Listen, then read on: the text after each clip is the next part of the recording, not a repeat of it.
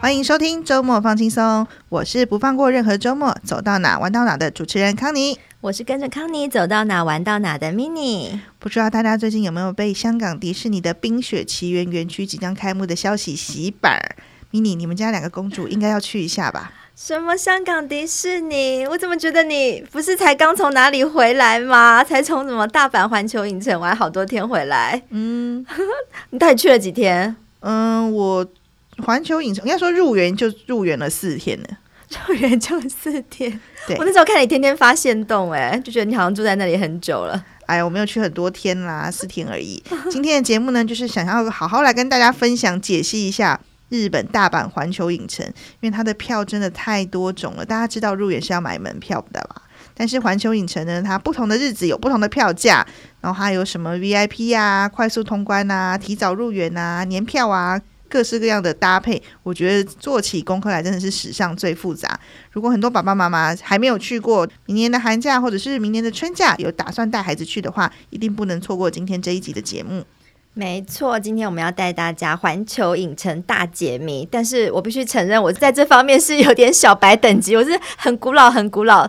的年代才去过的最新的什么马里欧什么，我可能是马里欧园区，马里欧园区，我就真的好想要去哦！赶快今天来带我们好好的来了解一下，刚刚讲的那那一串的门票到底要怎么买？好的，今天也不能只有我讲，我请到一位我们的好朋友来跟我们分享他暑假的时候如何带两个孩子还有两三个家庭哦，一起使用了环球影城的 VIP 服务。什么是 VIP 服务？什么怎样玩好玩满？那我们先请 Vivi 出场，也请 Vivi 跟大家简单自我介绍一下。欢迎 Vivi。Hello，大家好，我是 Vivi。呃，我是一个嗯男子宿舍的舍监，我有两个儿子，一个老公嘛。对，嗯、如果你有多个老公的话，也是蛮惊吓的。对，然后我两个儿子大概是五岁跟七岁，也就是在大班呐、啊，然后二年级这种幼儿园、小学的年纪。嗯，对呀、啊。平常的兴趣有哪些？哦，我平常啊，大概就是带孩子放风啊、露营啊，还有排排国内外旅游行程啊，或者是当主揪。主揪是一种兴趣吗？我觉得对，Vivi 主揪的这个资历，容后面再跟大家慢慢解释。他就是习惯带很多人的大型活动。那我们先请 Vivi 跟大家解释一下，什么叫做环球影城的 VIP 服务？怎样才叫做 VIP？这么快就要进到 VIP 了吗？先讲，因为我觉得大家对这个 VIP 很好奇呀、啊。这么一开始就开始做顶规的这个服务内容的说明。好，其实 VIP 顾名思义，它就是非常非常顶级的一个贵宾服务啊。那其实大家可以想象一下，它就是一个比较高规格，应该说最高规格的快速通关的概念。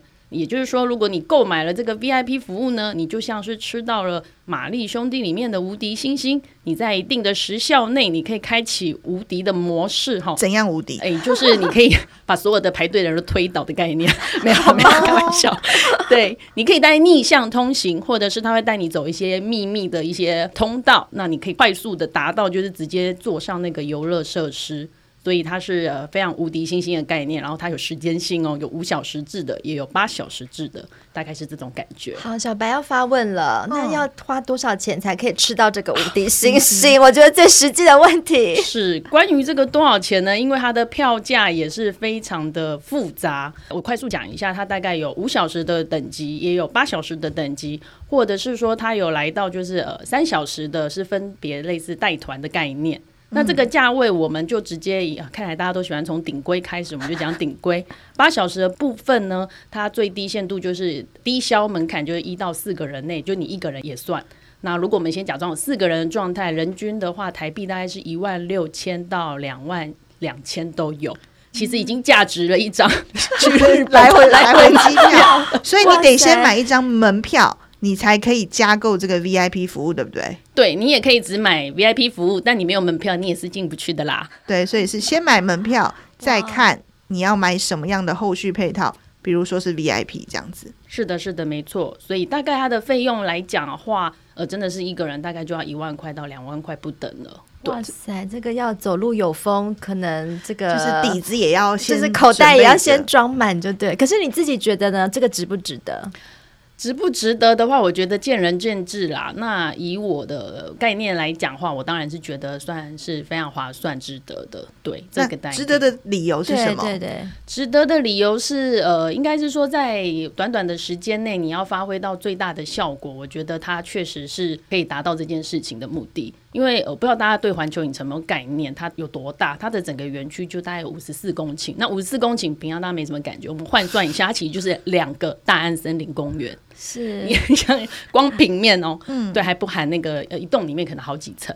所以它大概有一个两个大安森林公园大，你要在一天之内玩完所有的，几乎也是不可能，因为就有高达至少四十个游乐设施嘛。嗯，那现在最红的大概也有十三个游乐设施，是可以透过快速通关去加速你去游玩的部分。嗯、那你要在一天之内玩完这十三个，再加上基本的吃饭休息、逛逛商店，其实也不太容易。就算今天园区没有人。你光要走完这十三个，可能天都黑了，都有一点难度。嗯、那确实，我们在非常极致的要求之下，还有我们发挥最大的体力限度，我们是在一天内是有玩到将近十二三个，没有错。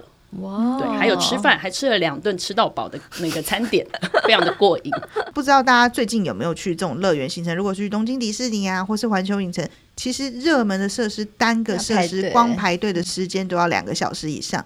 你一天入园，早上九点好了，到晚上九点，冬天可能没有开这么长，可能到晚上五六点，你时间上有限，你一个设施就要排两个小时的状态底下，你很难发挥到那一张门票。如果你只有买门票，什么都没有买，你真的会花非常非常多的时间在排队上。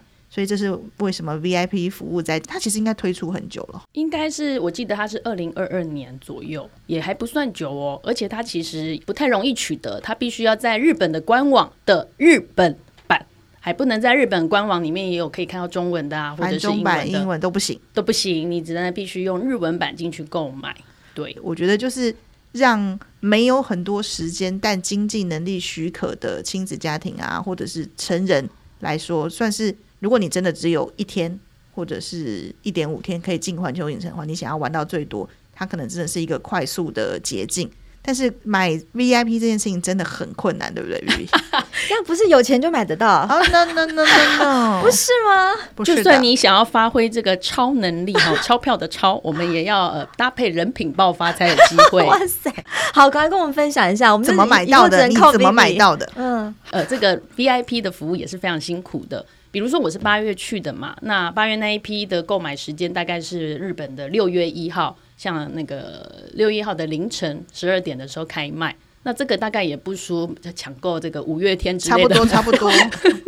对，所以我们大概是回推台湾时间，大概就五月三十一号十一点，那时候就已经乖乖在线上 stand by 要去抢票。那没想到呢，在那一天蛮有趣的小故事，就是哎，向来最守时的日本人竟然没有准时在十一点开卖，嗯、那应该是可能遇到不到一些网站上的机制什么问题。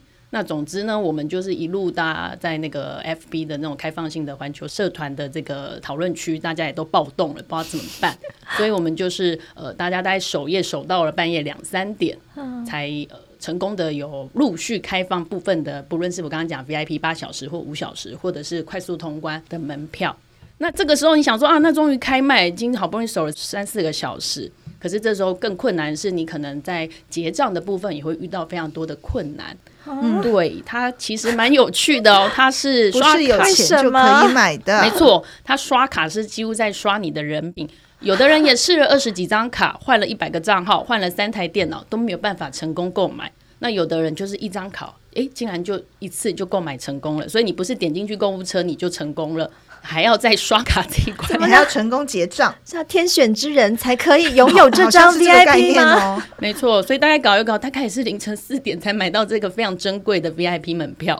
而且我看网友们讨论，其实没有一个共同点，不是说哦，你刷 JCB 的就能过，啊、你是国内的。日本国内发卡就能过，还是你是台湾什么 IP 就能过？它没有任何的。标准。有机可循，没有。没有，对这个不知道是不是他们有什么日本为了要限制大家，对，这是一个非常就是神秘的一个没有办法知道的地方。那但是呢，确实是刚刚呃康妮讲没有错，很多人可能刷了很多张卡，甚至是像我刷了，我没想到我那天还真的人品爆发，我就刷这么一张，就一张就过了。对，他就是那个人品爆发，好心要帮朋友再刷一张就不行，刷不过喽，不好意思，我们只有一个机会，你的 lucky 机会只有一次。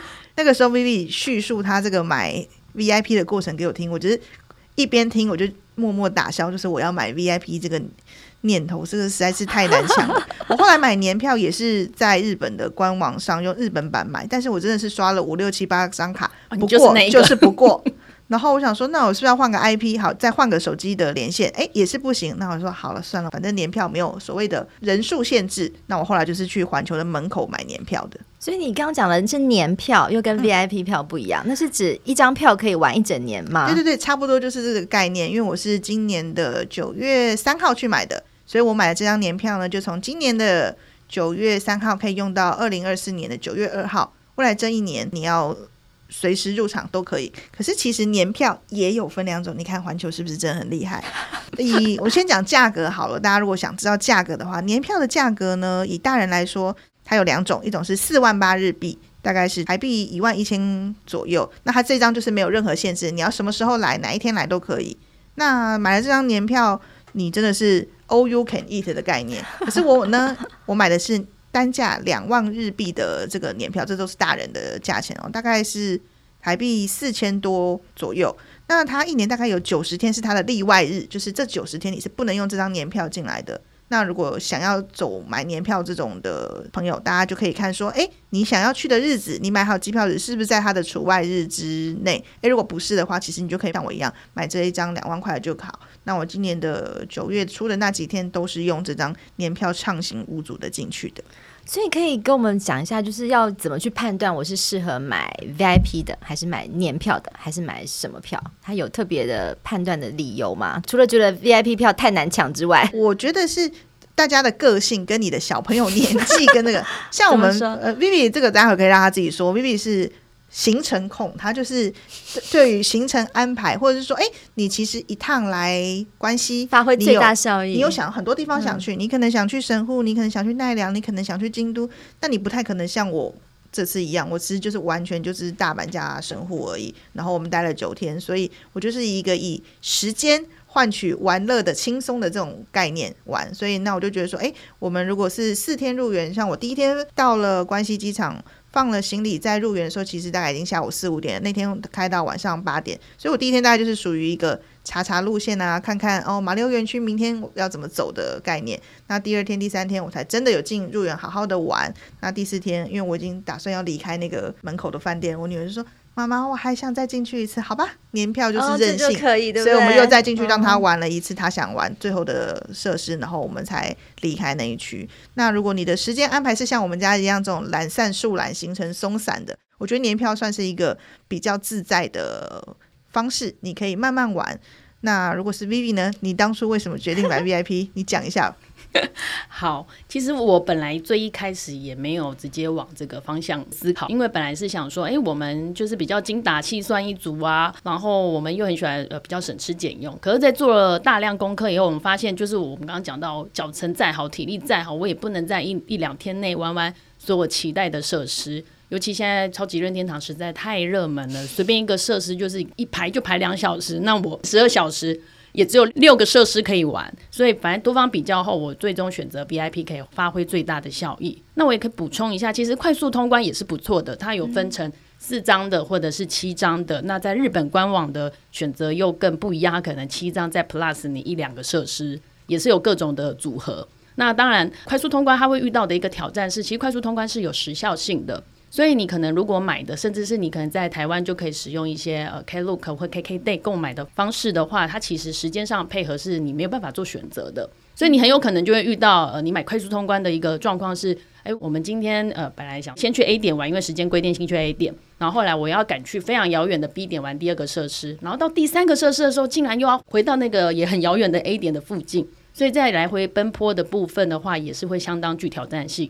那有时候一热门的状况，在遇到一些状况的时候，你可能排队也要排到半小时的这个快速通关。嗯、你都已经快速通关，你也要排半小时、一小时，那一点都不快速。对，一点不快速。所以呢，最后我就是选择做这个 VIP。那想说有专人带团，然后畅行无阻，然后穿越重重的人群当下，你真的会有一种走路有风。对，你会发挥这个超能力的一种价值感出来。可能超。超过一切就对了，是的，是钞票的钞，超能力，超能力让你 畅行无阻。哎，那两位都这么有经验，我想要再继续问，那怎么样？除了 VIP 券之外，还要买什么券？就一次再告诉我们，还有什么 PayPal 或者是哪一些的游园券是在环球影城，可以告诉我们听众朋友，可以帮助我们，纵使没有超能力、钞票的超能力，也还是可以帮助大家更节省的一些时间，发挥更多的效益。那我们请 Vivi 解释一下，什么是提早入园券？怎样叫做提早？提早入园券其实它就是限制在那个国外的游客，也就是像我们台湾是可以购买的，它就在台湾的一些购票平台上面就可以购买。那它的通常都是搭配门票。提早入园，它其实哎、欸，你不要想象我提早多早，就是提早十五分钟。哎、欸，有没有觉得这十五分钟好像没有什么？我告诉你，这十五分钟超级划算的。对，因为其实呃，在这个日本官网对外公告的营业时间，其实跟真正的入园时间是有不同的。真正入园时间通常都会提早，那你说提早多少？哎，不晓得。只有当你有提早入园券的人，你才会知道哦。明天我要进场开园的时间，真正的时间是几点？那我可以提早这个十五分钟。就打个比方好了，你那个看到公告时间是九点。但他们呃，官方其实会依据那前后几天可能热门程度不等，他其实会呃，可能八点半或八点就开门，因为很多人大概五点半就去做排队了。那你可以想象，五点半到八点半这边已经有一群丧尸了，在开园蓄势待发。对，在开园之后几乎是用冲的进去，但其实园区内是不能奔跑的。那当你用拥有这提前的十五分钟，它有限制人数嘛？是，所以你在走去玛丽兄弟那个园区大概就要十分钟了。是你有了十五分。钟可以比这一群丧尸 还要来的好珍贵，有人这样形容，真的，黄金十五分钟有没错，它就是你拥有了一个黄金十五分钟，那可以确保你直接在。超级任天堂这个园区就有先玩到最热门的玛丽赛车啊，或者是说那个呃耀西游园车等等，这个是差异蛮大的。否则你跟大家一起去，对，首先已经很多人五点就已经在那里排队，你已经在队伍的尾巴了。等你真正进去的时间，可能已经很久了。好，这个一定要把它打勾勾，提早入 园。那如果你没有买提早入园券，刷了你的门票入场之后呢？你可能就要认识一个东西，什么叫做整理券？我们再请 Vivi 介绍一下什么叫整理券。这一集是不是会有一个懒人包还是什么的？这个可能可以会后分享，请看。整理券它其实呃就是现在的园区，像以前哈利波特是非常热门的，在你那个古老的年代应该是 有啦，我有去过。对，那时候应该就会抽整理券。那整理券应该是说，它是为了限制在整个环球影城每个都有主题园区嘛，那怕主题园区人太多，它会限制一定的人数，有点像是抽号码牌的概念。那现在哈利波特比较相对没有这么的可怕。对，那超级任天堂它是需要抽的。那再打个比方，其实，在暑假期间呢，假设你顺利的八点半也进场，你要进了整个环球影城，你才可以用 APP 去抽这个整理券，或者真的是到玛丽兄弟的这个入口才能抽。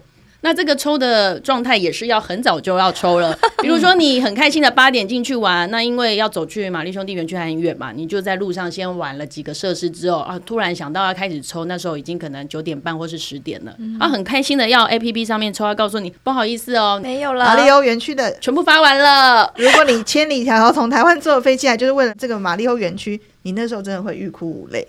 对，这是在暑假非常热门的时期，或者遇到他们的黄金周会遇到的一个最可怕的一个挑战。嗯，所以呃，抽整理券这件事情的话，大家也务必谨记在心。如果你没有快速通关。的情况之下，或者也没有这个提早入园抢到那个黄金十五分钟，那真的是一进去环球影城就记得先抽个玛丽兄弟的那个整理券，理否则会真的欲哭无泪啦。越、嗯、是日本跟人多的日子，真的整理券很早就会被抽完。我记得暑假我看网友分享，大概早上九点多十点，整日的马里奥园区的入园券就没有了。那我九月出去的时候，因为是刚好是暑假后跟万圣节档期中间的空档，所以大概到下午两三点的时候。都还有整理券可以抽，哎，可是如果下午四点以后也是没有的，嗯、所以记得就是说，哎。你可以安排一下你的行程，因为很多人喜欢拍那个马里奥园区的夜景，觉得很漂亮。如果你就是想要晚上再玩，不那么热才进去玩的话，那你可能就是要常常打开那个 APP check，就是说现在发到几点了。那如果你没有记得这件事情，那你可能因为他们这个管制，我觉得算蛮严格的。就是如果到了你整理券的时间，你要回到那个园区，你都还是要出示你 app 里面的整理时间，他们是要刷那个 QR code 才能让你进去的。没错，没错。那当然也不用这么绝望了，他还是偶尔会试出，就但是就是在你像。抽奖的概念，对你刷的时候就看有没有刚好有人去按取消。不过我觉得环球影城也是非常贴心的安排啦，也是避免在特定园区内人数真的太多，会影响到可能这么多的孩子啊。对，或者有长辈啊，所以这个规则的话，在行前还是要稍微了解一下这个状态。真的是好重要的提醒哦！这一集环球影城求生指南。就是如果大家是没有做功课的习惯，你到那边你可能会真的是会一头雾水，就是因为它的规矩跟它的规范真的蛮多的，对，不一样，而且跟迪士尼也都完全不一样。对，迪士尼有迪士尼的功课，没错。听完这一集研究好了功课之后，我另外想问两位，因为两位都去过，而且两位安排的行程长短也不同，你们会觉得会怎么建议大家安排几天？好不容易我都已经玩透彻了，什么票都买了，我要安排几天的行程？哦，因为因为我自己来讲，我其实是安排了两天去游玩，那因为其他天数我就是要在。关系内走闯，对，闯荡我的这个行程控的安排嘛。一天我就是专门玩那个 VIP。那我觉得，嗯、呃，因为 VIP 的部分是导游当天会跟你花半个小时跟你解说一下，你有没有特别想要玩的几个，他会帮你尽量安排，帮你排一个顺向的一个路线。不过因为我这么的积极的一个状态，其实我已经帮导游安排好，我只是让他就是 OK，对他想说还是导游给你当好了。他写他写了一个行程表给我看，我就说天哪，他看到你应该会觉得这个人很可怕，这个人很麻烦，这个人很魔鬼。对，所以我我排了一个应该是比导游还要更坚实的行行程。对，我们就是真的有如愿玩到了大概十二三个啦。那当然有一两个可能太太刺激的云霄飞车，那个我们有先 pass，因为有小孩子是不能玩的。嗯、在这个状态之下，我们也安排了两个就是喜欢的餐厅，像现在最红的奇诺比餐厅，那你可以吃到就是像无敌星星的饭啊，或者是。呃，玛丽兄弟赛车的这种图案的各种餐点等等，所以我们就是呃，在十二三个设施景点，然后配了两个非常完美的餐点，然后在八小时过后，你还是可以拿着这个 VIP 卡当成一个快速通关的概念，嗯、你就没有任何时间压力，你可以随时在重复的不停的玩你想要玩的，特别喜欢的设施，对，一路一直玩到就是我们那一天。关园时间应该是九点半，我们到晚上九点二十六分还冲刺最后一个大白鲨游船的一个行程，这样玩的这么的疯狂的期待之下，他其实是没有办法逛街的。啊，oh, 对，因为其实环球影城它非常多的商店，而且非常的好买，所以我的第二天基本上就是专门做一个逛街的动作，我们要两天分开这样。子，是，然后就在玩一些相对没有那么热门，也不用排队这么辛苦的设施，嗯、所以呃一天就是专门看看游行什么的，对，对，所以一天这一天就是比较轻松一些些，然后呃静下心来享受一下看看园区的一个景致，然后买好买满这样，有有有。真的买了一个行李箱回去，蛮惊人的，很 惊人。我也看到照片。好啊，其实我自己觉得可以看孩子的年纪，或者是对于环球里面各种设施的喜欢程度啦。像我们家就是在那个马里欧园区里面空空空那个砖块敲了一整天的，那孩子非常喜欢重复性的动作。如果是小小孩的话，很多设施不能玩，我觉得一到两天应该也算很足够，除非是像我们家是马里欧米这样。那如果是小学年段的孩子，其实我觉得善用快速通关。或者是超能力足够选 VIP，或者是搭配提早入园，不求玩多，那只求玩到他们喜欢的。我觉得一天应该也可以玩到不少的设施。其实像我们入园四天，也没有真的从早到晚四天都是真的在环球，真的精实的时间其实大概也就是两个整天为止。那因为我们第一天放完机票进去都四五点了嘛，那最后一天也只有玩早上。那中间的第二天还第三天，我们于是刚好去大阪找朋友，所以我们其实下午三四点就离开了。大家喜欢哪一种？玩乐的方式其实取决于你想要对于旅程想要精实的安排，还是想要轻松的享受这些。那如果喜欢慢慢玩，喜欢慢慢拍照，然后不喜欢有时间压力的话，当然年票就是一个选择这样子。而且啊，其实年票的这个价位大概也就是两日票再多个几百块而已哦。是的，是的。所以你真的有心可能玩个两三天，我们就不用往二日票前进了，直接直接跳上年票。没错，没错。所以这个也是小小的撇步给大家感。受一下，对，对啊，今天的节目真的是收获太多了，对我这个小白来说，因为其实我觉得最重要还是自己要上网做功课。那今天的节目算是请 Vivi 来跟大家分享一下 VIP 的超能力体验是什么感受。那大家如果想要安排的话，还是依照自己的小孩子年纪啦，自己喜欢的旅游风格来做。嗯，嗯，而且听说二零二四年超级任天堂世界园区中。